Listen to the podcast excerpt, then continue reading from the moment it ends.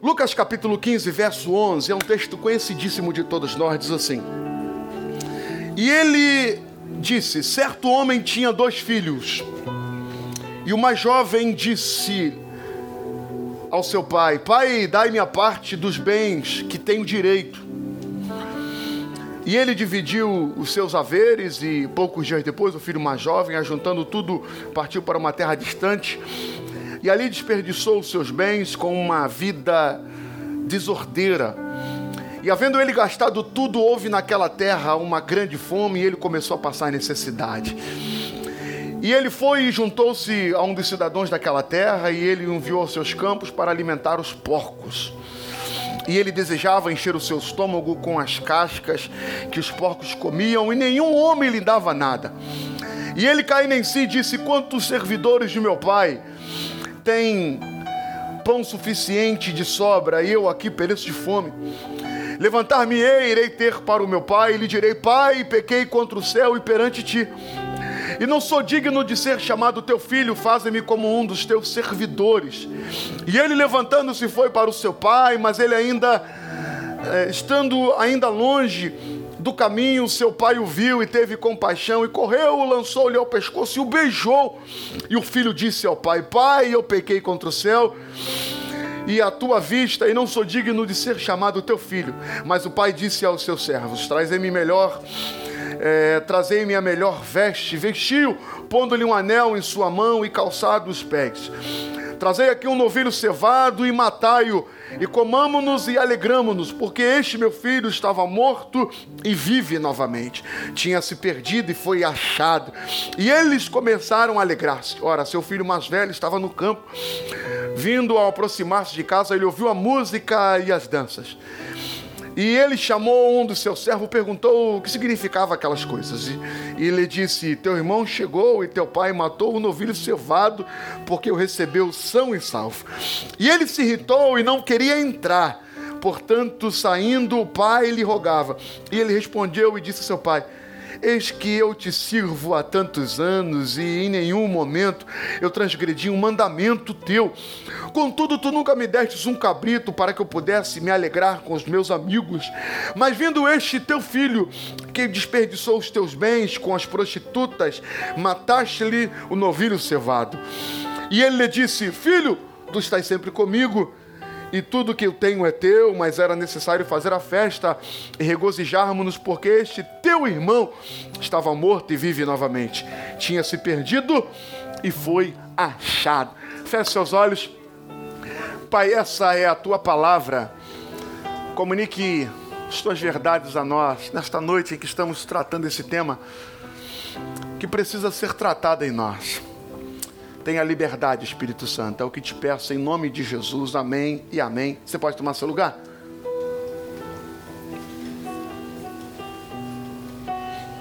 Um dos textos mais mais célebres do Novo Testamento, a parábola de Jesus. E na sua parábola, capítulo 15 de Lucas, ele vai tratar a respeito de coisas perdidas, né? Trata começando da ovelha, depois da dracma e do filho.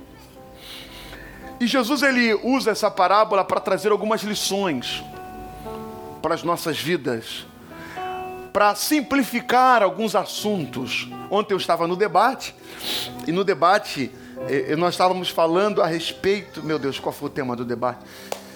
É, falando sobre viver de, de, de, de, de aparência, ser forte o tempo todo, quando agir como pomba, lembrei. Quando, quando, como, quando agir como pomba e quando agir como serpente, né? Jesus falando aos seus discípulos, sei depois prudente como a serpente e simples como a pomba, ou simples como a pomba e prudente como a serpente. E aí eu usei ontem um exemplo na, na, na minha última fala, dizendo que eu sei como tem muito jovem, adolescente ouvindo a gente.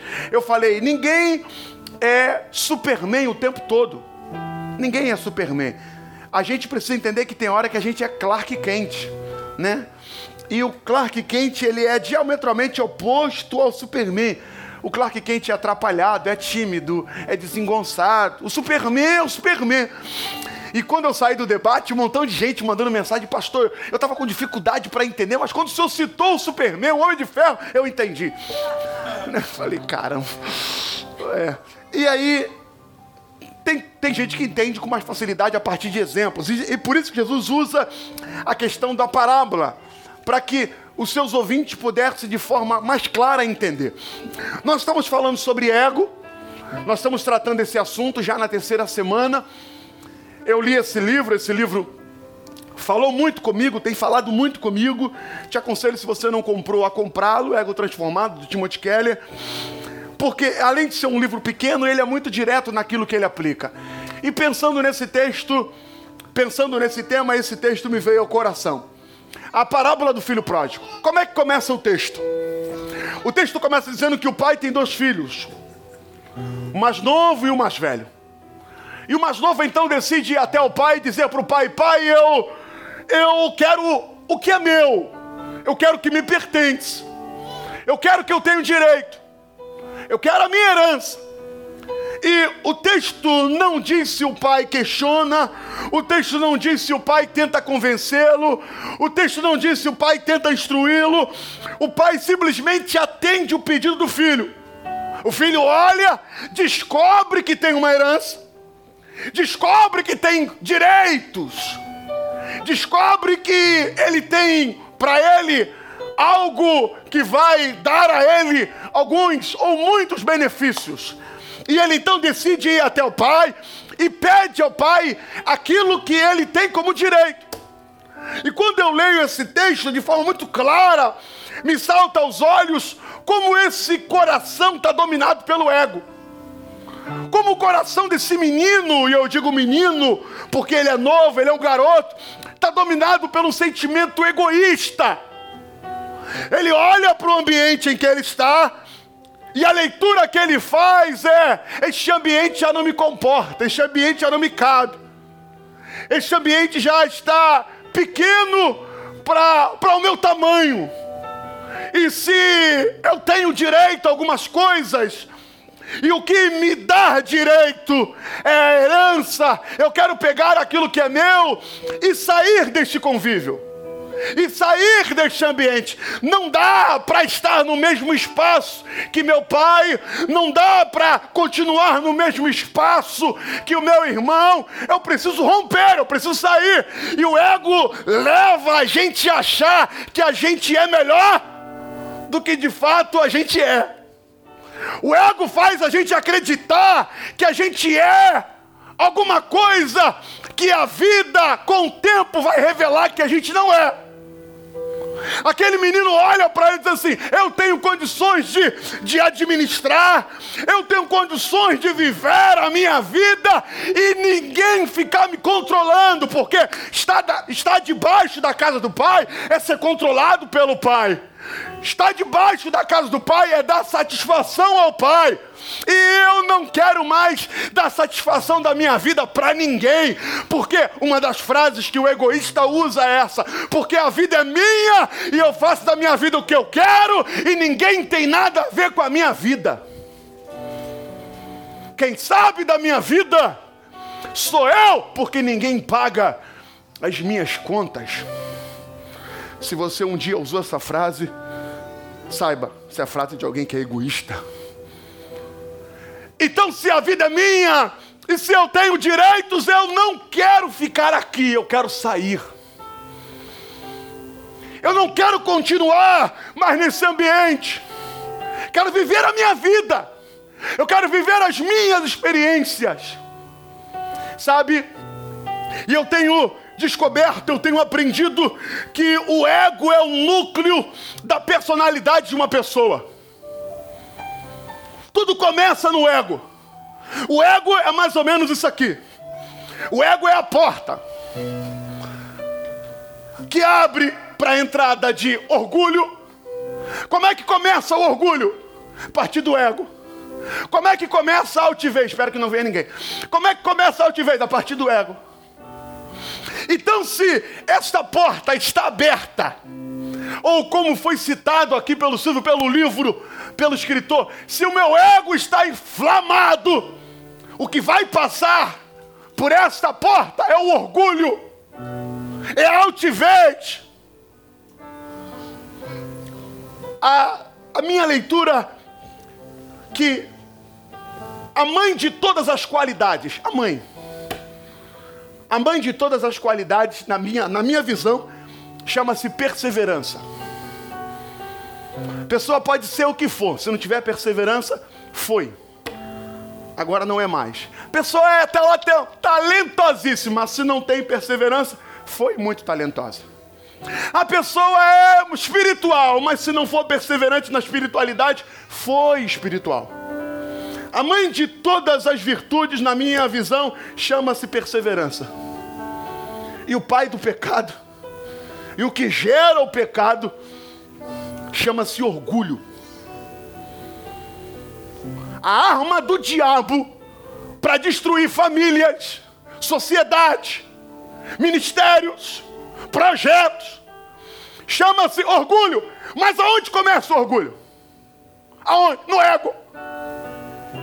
O orgulho começa no ego. A, a, a matriz do orgulho é o ego. É, o texto não fala, mas eu imagino que na, na, na, nos relacionamentos daquele menino, daquele rapaz, alguém disse para ele assim: Cara, teu pai tem muito dinheiro. Cara, se eu tenho o dinheiro que você tem, eu estava curtindo a vida. Se eu tenho a, o dinheiro que o seu pai tem, ah, eu estava fazendo muita coisa. Aquele menino não acordou de um dia para outro dizendo assim: vou sair de casa. Ele não acordou e falou assim: a partir de agora eu quero a minha herança. Isso foi alimentando no coração dele. Isso foi nascendo dentro da alma dele. Isso foi gerando dentro dele. E aí então ele deixa aquele sentimento que estava ali dentro ser concebido. Como é que se gera isso? A partir de relacionamentos. A partir de gente que se aproxima de você. Por isso que eu digo para você: tenha discernimento. Quem você de fato e verdade abre o teu coração e chama de amigo. Tenha discernimento para saber quem se aproxima de você.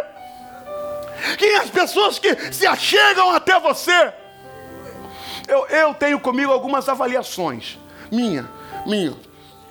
Se eu paro muito com uma pessoa, e essa pessoa que eu paro, eu falo muito, essa pessoa que eu paro, fala muito da outras pessoas, e fala mal de todo mundo, saiba que vai uma hora falar de mim. Você para com alguém e alguém fala assim, e, e tá sabendo da fulana? Ih, nem te conto. E o ciclano? O ciclano não presta. E o Beltrano? Não vale nada. Se fala o tempo todo mal de alguém para você, acredite, você é o próximo tema para alguém.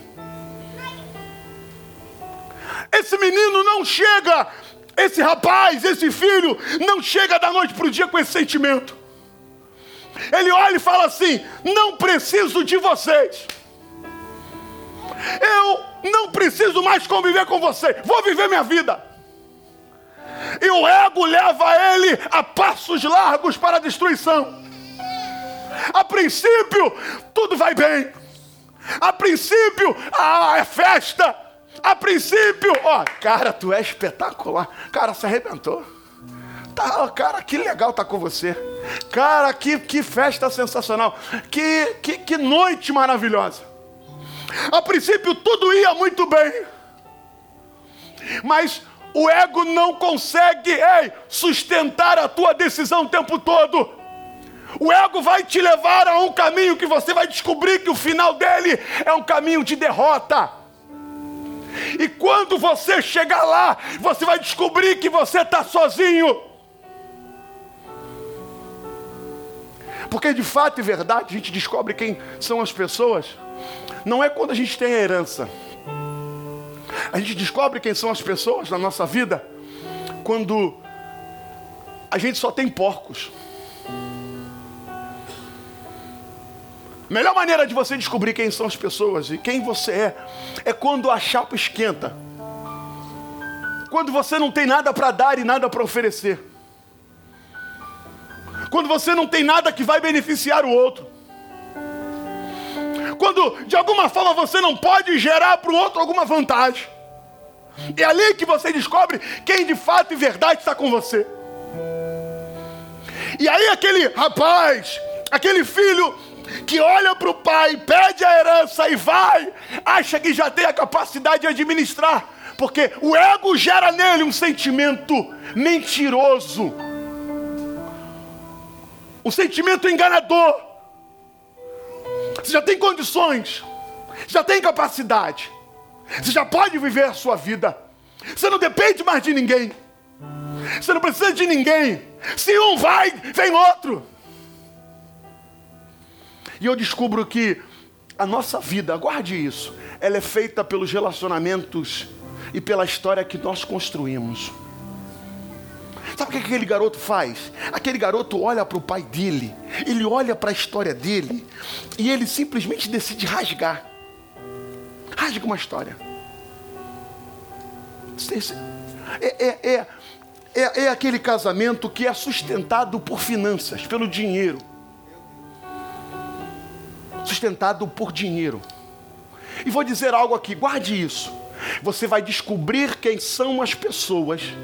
Você vai se descobrir. Vou melhorar para você entender. Você vai descobrir quem são as pessoas. E você vai descobrir, vai se descobrir como pessoa quando o assunto dinheiro entra na história. Quer saber quem é uma pessoa? Quer saber quem você é como pessoa, deixa o assunto dinheiro entrar na história.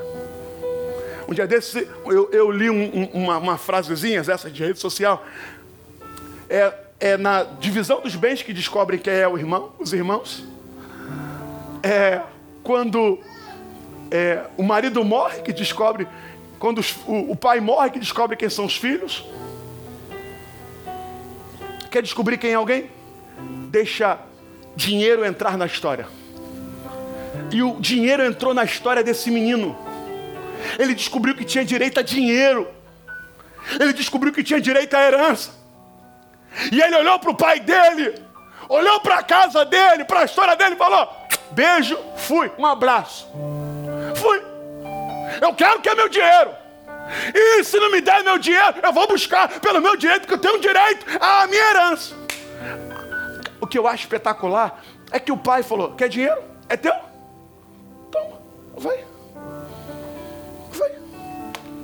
Porque esse pai ensina para mim uma verdade. Ei, tem coisas. Isso aqui não é comercial de Mastercard. Tem coisas que o dinheiro não compra. Mas para todas as outras coisas existem Mastercard. Não, não. Era para ser engraçado, não foi. Ei! Esse pai descobriu que tem coisas que dinheiro não vai pagar. E aí, eu li algo aqui no livro que eu achei assim espetacular e eu marquei. A pessoa que se esquece, página 36, depois lê em casa. A pessoa que se esquece de si mesma age de modo totalmente diferente. Quem tem o ego satisfeito e não inflado, não se deixa abater pelas críticas. A pessoa ouve a crítica e a entende como oportunidade de mudança. Parece idealismo, Quanto mais compreendemos o Evangelho, maior é o nosso desejo de mudança. Então, quando a, a crítica vem, quando o apontamento vem, não vem para me deixar mal, vem para dizer assim: eu tenho que mudar. Como diz meu amigo pastor Maurício, eu tenho que me converter, e essa conversão, ela é diária. A conversão diária me faz olhar para mim e ver que a mudança, a libertação, a conversão, a transformação começa em mim. Então eu não quero que você venha para essa noite, ou está em casa, ou vai ouvir essa mensagem dizendo assim: Fulano tinha que estar tá aqui. Estou sentindo que o pastor está ah, falando comigo, como diz os vasos. A espada primeiro corta para cá para depois cortar para lá, ou corta para cá para depois cortar para lá. Começa com a gente. E sabe quando é que a gente descobre que o nosso ego está inflado? Nas nossas relações. Nas nossas relações. Quando a gente ouve um não. Quando a gente é confrontado. Quando a gente não é convidado para festa. Por que não me convidou? Não me convidou? Quando precisar de mim também vai pensar. Na hora que ficou doente, quem foi lá de carro pegar para dar carona foi eu. Irmãos, eu, eu, eu, tenho uma pessoa, eu tenho, não tinha porque faleceu, que ficou 10 anos sem falar comigo. 10 anos sem falar comigo. E eu não sabia, eu não sabia. É, ela me tratava muito bem, me abraçava, me cumprimentava. Depois o tratamento ficou muito seco. Ficou só, oi, a paz. E eu achei que era da pessoa. Depois eu descobri. Eu tive que pedir perdão. Porque na cabeça dele, quem falou para mim da Raquel foi ele. Na cabeça dessa pessoa. Quem falou da Raquel para mim foi ele. E aí eu casei. E não convidei. E não o convidei. Fez o casamento. A rede social não tinha essa força como tinha antigamente, mas tinha. Eu nem, eu nem sei o que, é que tinha antigamente, acho que era Orkut, MSN. Vocês sabem, vocês sabem o que, que era Orkut. Rádio Corredor. Nem sei o que, que é isso. Nem sei o que, que é isso. E aí. E aí, dez anos sem falar comigo, apresentei para ele e eu descobri por alguém. Porque num comentário eu soltei, falei, cara, fulano é diferente comigo. Tu não sabe não? Não disse que quem apresentou a Raquel para você foi ele. E você casou e não chamou ele para o casamento. É isso, irmão? Na mesma hora, meu amigo, me perdoa. Me perdoa. Eu, eu, eu não sabia que tu. Me perdoa. A gente, a gente, a, a gente só não revela. A gente só não revela. A gente só, mas a gente fica. A gente fica. Agora, por que, que a gente fica? Porque o bendito do ego está inflamado. Está inflamado. Eu tenho um salão, ele também tem salão, cortou cabelo comigo, não cortou. Quem dá desconto aqui sou eu. Na hora de postar foto, posta com Cleito. Por quê?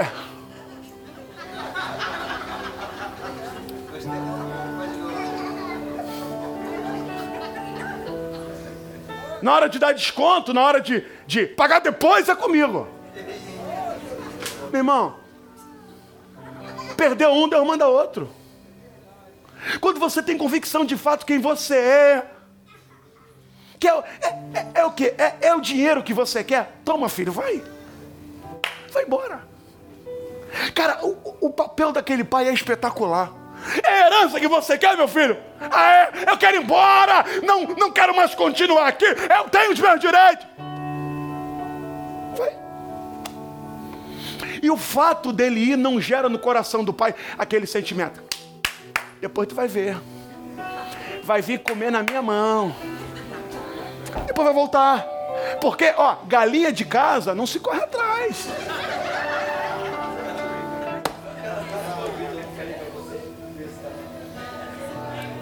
O pai não tem esse sentimento. O pai não gera esse sentimento. Eu, eu li uma frase, essa frase não é minha, mas eu li uma frase que eu achei espetacular. Eu mandei para o Wesley, não sei se ele viu, e colocou. Lança essa frase aí. A frase não é minha, mas eu achei e eu queria colocar para vocês. A frase é assim: apenas o ego se ofende. Anota essa frase.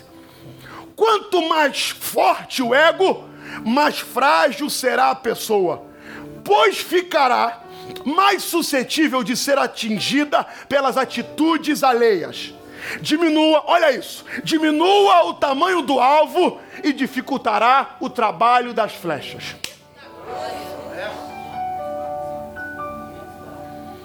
Quando a gente, irmão, está com o ego inflado, qualquer coisa nos entristece e nos incomoda.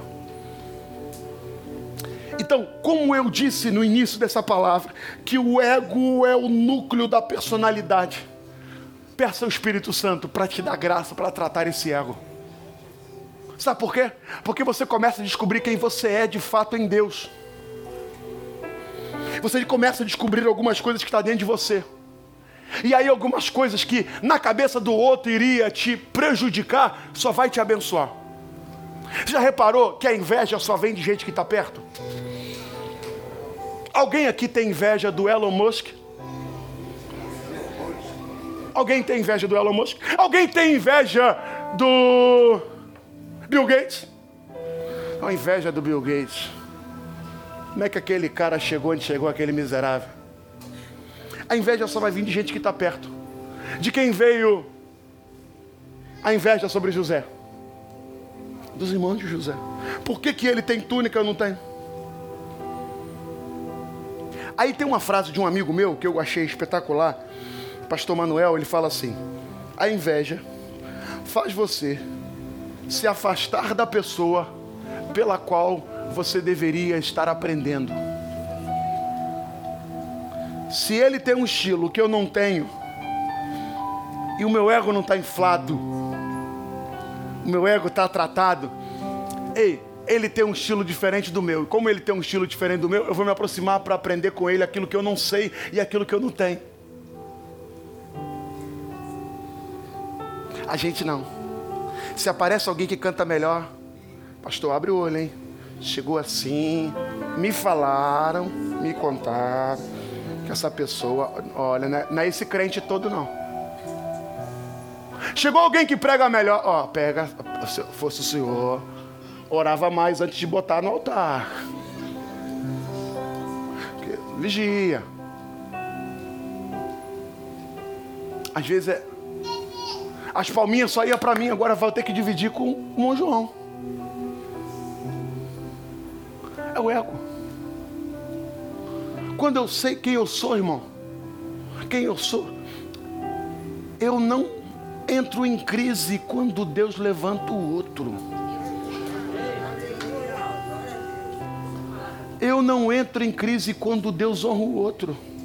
Irmãos, eu, eu oro para que Deus me dê um sentimento de um moço da Bíblia chamado Jonathan. Jonathan era filho do rei Saul. Jonathan tinha tudo para ser o rei de Israel. Aí Jonathan olha para Davi e fala assim: Ei, você é o escolhido. Você que vai reinar. É, Deus vai usar é você. Ó, uma aliança entre eu e você. Irmão Jonathan é inteligente.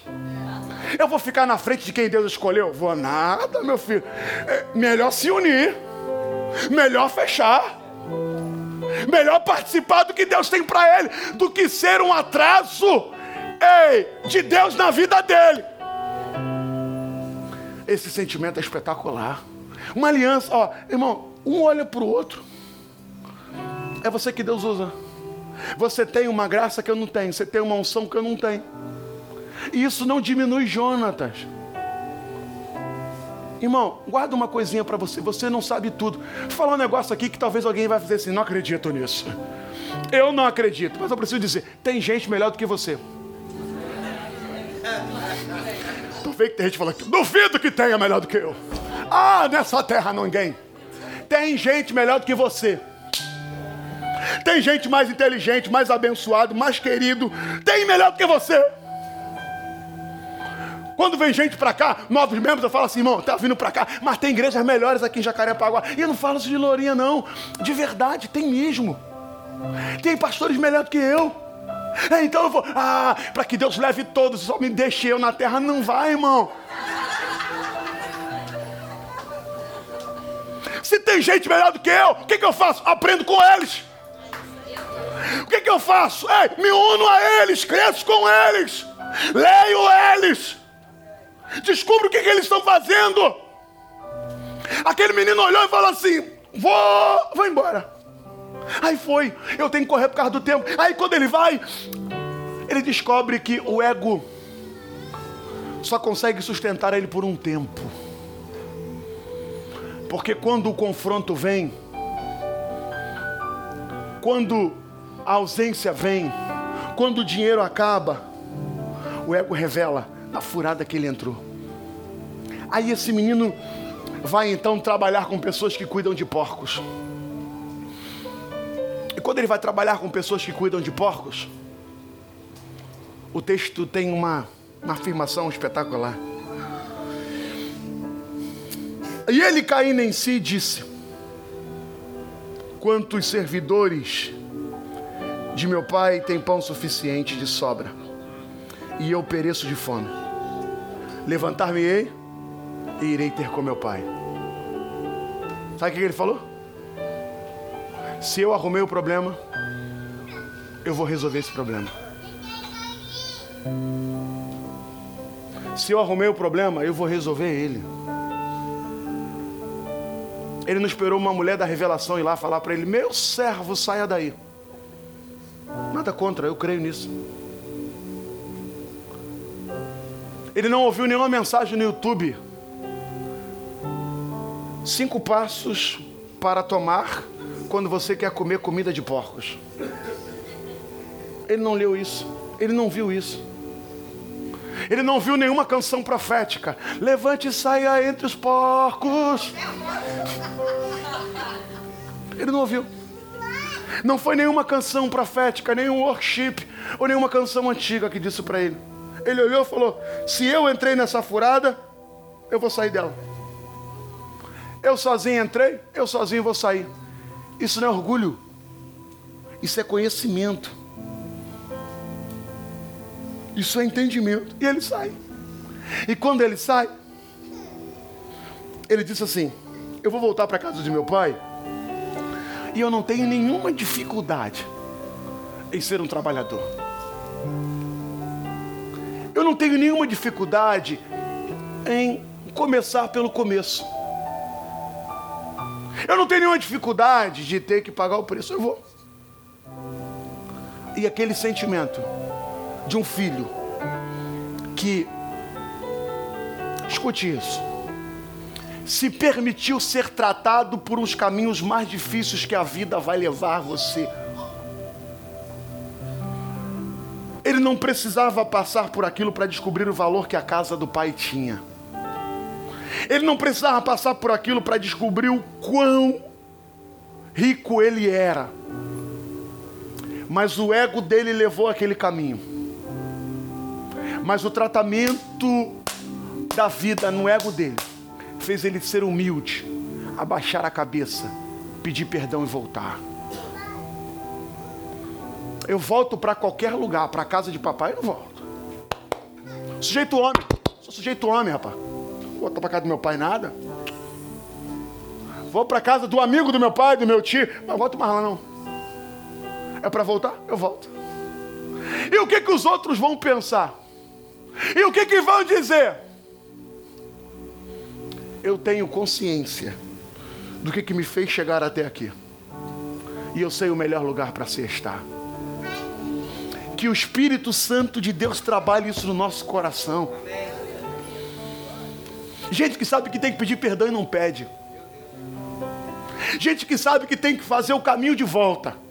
E o caminho de volta é o caminho da humilhação. Caminho de volta é dizer assim: você é maior. Reconheço em você. Não faço. Não faço. Vai morrer. Vai perecer. Aí quando ele volta para correr com o tempo, que eu sei que tem muito atleticano aqui querendo chegar em casa. Ele levantando-se foi para o seu pai, mas ele ainda estando longe do caminho, seu pai o viu e teve compaixão. Correu, lançou-lhe o pescoço e o beijou.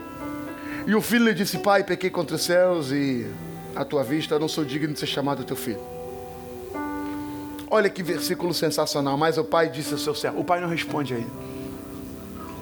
O pai não responde a ele. Manda uma roupa nova para ele, anel no dedo, festa. Aí, enquanto a festa está acontecendo, existia o ego aflorado e existia dentro da casa o ego incubado. O filho mais velho está no campo. E quando volta, ele diz assim: O que está acontecendo aí? Aquele empregado, teu irmão voltou. Quem? Teu irmão. Meu irmão?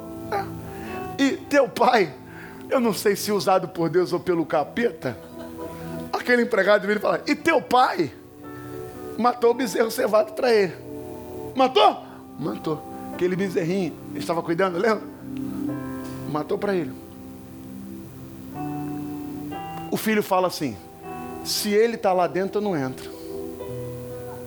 Tipo assim, se vai fazer por ele, eu tô fora. Se a festa é para ele, eu não vou. Trocando em miúdos, se ele cantar, eu não participo. Se ele estiver no grupo, eu tô fora. Se ele fizer parte da festa, ó, nem conte comigo. Sabe por quê? Porque, ó, estou aqui há tanto tempo servindo o Senhor.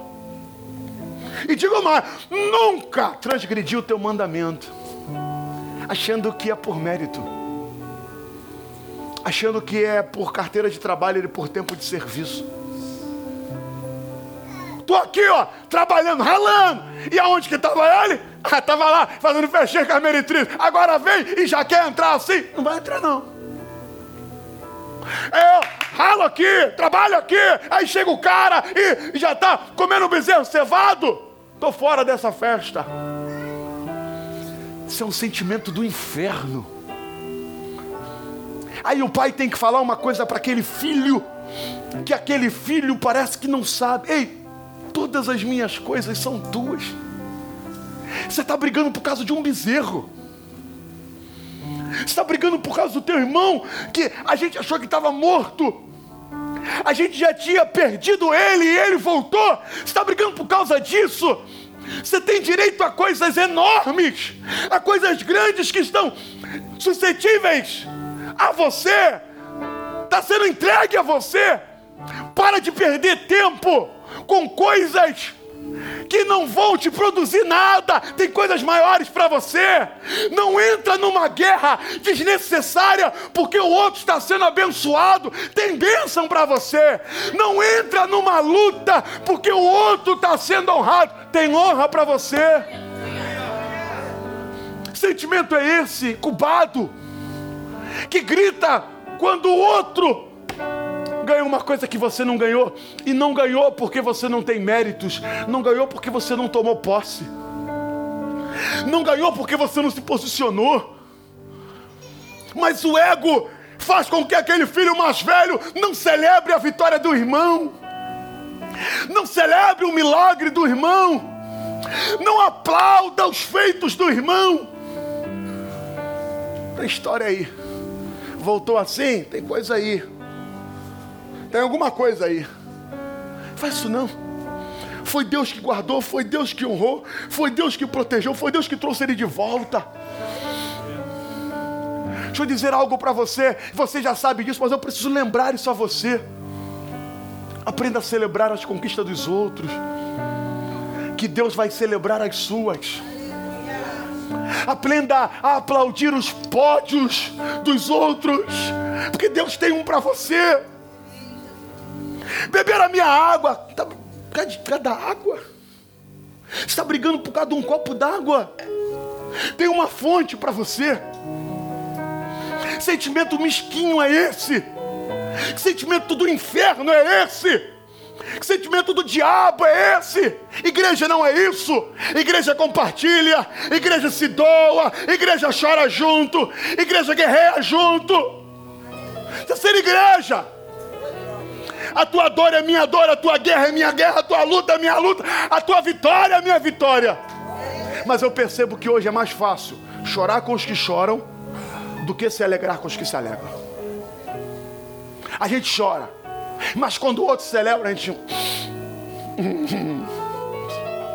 Sua vitória aí. Explica melhor esse negócio. Como assim? Comprou um apartamento sem entrada? Como assim? Chegou. Não, tem coisa aí. Para com isso, irmão. Repreenda esse sentimento. E vou dizer mais a você: tenha a, a, a humildade de dizer para o Espírito Santo: trabalhe isso em mim. Porque senão a gente fica com. A gente fica, vou, vou, vou, vou, vou melhorar, vou me incluir. A gente fica com inveja da festa do outro. A gente fica. Aí, como a gente não pode atrapalhar a festa, a gente decide não participar. A gente decide de alguma forma tentar menosprezar a festa que está sendo feita. Também gastou o dinheiro todo. Aí chega agora, também é mole, papai vai lá e mata o bezerro. Para de desmerecer o que é do outro. Para de tentar justificar a vitória do outro. Que Deus repreenda isso de nós. Que Deus repreenda isso. Porque senão, isso, irmão, e sabe o que é o pior? Que isso contamina.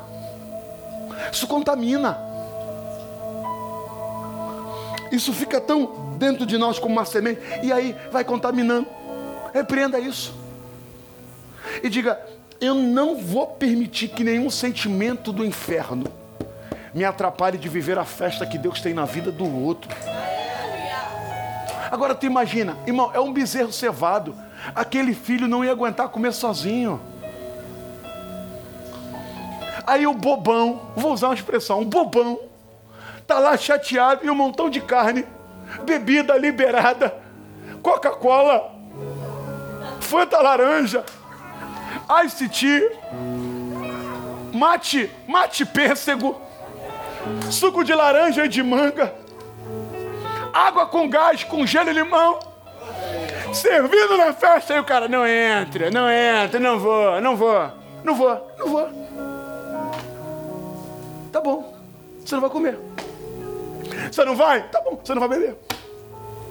Mas a praga do orgulho, mas eu vou ficar aqui. Tá te matando isso. Tá acabando com o teu casamento, tá acabando com o teu ministério. É aquele cara que prefere, já, já viu isso? O cara prefere ganhar a briga, mas perder a noite. Ganhei a discussão. Dormiu na sala, bobão. Ganhei a discussão. Tem razão? Tá bom, dormiu na sala, dormiu no sofá. Pede perdão, dorme na cama, agarradinho. Falando para casais casados. Para com isso. Para. Aquele filho, o texto termina sem uma resposta de como foi o final. Mas era necessário fazer a festa e regozijarmos, porque teu irmão estava morto e vive novamente. Tinha se perdido e foi achado. Se ele entrou ou não entrou, o texto não diz. O que mostra é o pai voltando para atender um e o pai celebrando a festa do outro. Que Deus nos guarde desse sentimento. Que Deus nos guarde. E sabe quando é que esse sentimento se manifesta? Quando alguma coisa dentro da gente é confrontada. Quando alguma coisa foge do nosso plano, projeto. É ali que ele é aflorado. E se você percebeu, mata ele. Mata. Como é que se mata, pastor? Vou te dizer, agindo, agindo radicalmente ao contrário. Vou na festa e ainda vou levar presente. Vou na festa levar presente e postar uma foto. O meu mano voltou. Uhul! Falei, mano! Uhul, mano! Voltei. E ele voltou, voltou. Fez festa. Como é que se trata isso? Agindo radicalmente ao contrário. Aqui dentro está dizendo assim: ai meu Deus, eu não queria. Isso não é hipocrisia. Isso não é hipocrisia. Pastor, mandou fazer uma coisa que eu não quero. É hipocrisia. Não, hipocrisia é você se sustentar nesse sentimento infernal. Isso é você tratando e matando. Isso é você fazendo o caminho da segunda milha. O texto vai dizer assim: se teu inimigo, se teu inimigo mandar você andar uma milha, faz o quê? Com ele duas. É inimigo, irmão. Vai com ele duas. Se bater numa cara, tu faz o quê? Isso é bonito, né? É lindo. Na teoria, irmão. Que falou de mim? Falou de mim? Falou de mim? Ama. Ama. Faz o que? Ama. A vontade, pastor, o que é a vontade que dá? A vontade que dá é com o carro dirigindo, passar por cima. Quando discute dentro de casa, o que, que dá vontade de dizer, Senhor? Leva ele. Mas leva com requinte de crueldade. Dá ou não dá? Não dá não, pastor. Não dá não. Para de hipocrisia. Hipocrisia. Leva ele com requinte de crueldade, assim, Senhor. De forma que o caixão fique lacrado. Para nem reconhecer Mas o que, que a gente faz? O que, que a gente faz? Ama, ora. Por quê? Porque você está tratando isso em você. Tem uma frase de Descartes, né? Descartes diz o seguinte: conheça-te a ti mesmo. A Bíblia já dizia isso. Quando você começa a se conhecer, você começa a entender aonde tem que tratar. É aqui que tem que tratar, é aqui que tem que mexer. Vi uma foto de Thaís, Michele, Peter, Luciano com Tarsis. Fiquei com ciúme, fiquei irado. Estou aqui cuidando dessas ovelhas, o cara está lá em Londres. Aí volta, melhor pastor do mundo, uhul, Diego, uhul. Tô brincando. Tô brincando. Mas tem coisas que a gente fica ali. Tem coisas que a gente carrega dentro da gente, a gente não quer falar, mas está lá. Peça ao Espírito Santo de Deus. Vou dizer para essa igreja, para tratar isso em você em mim, em nós. Eu não estou pregando para quem não veio, estou pregando para quem veio. Para quem é essa palavra? Para mim, para você, para nós. Que Deus nos dê essa capacidade de fazermos isso. E aí você vai entender que tem uma festa para você, que tem celebração para você. Ei, que não é vergonhoso fazer o caminho de volta, pedir perdão, se arrepender, reconhecer que errou, reconhecer que falou, que disse, que pensou, que amou. Peça perdão. Porque aquilo que Deus tem para tua vida vai acontecer.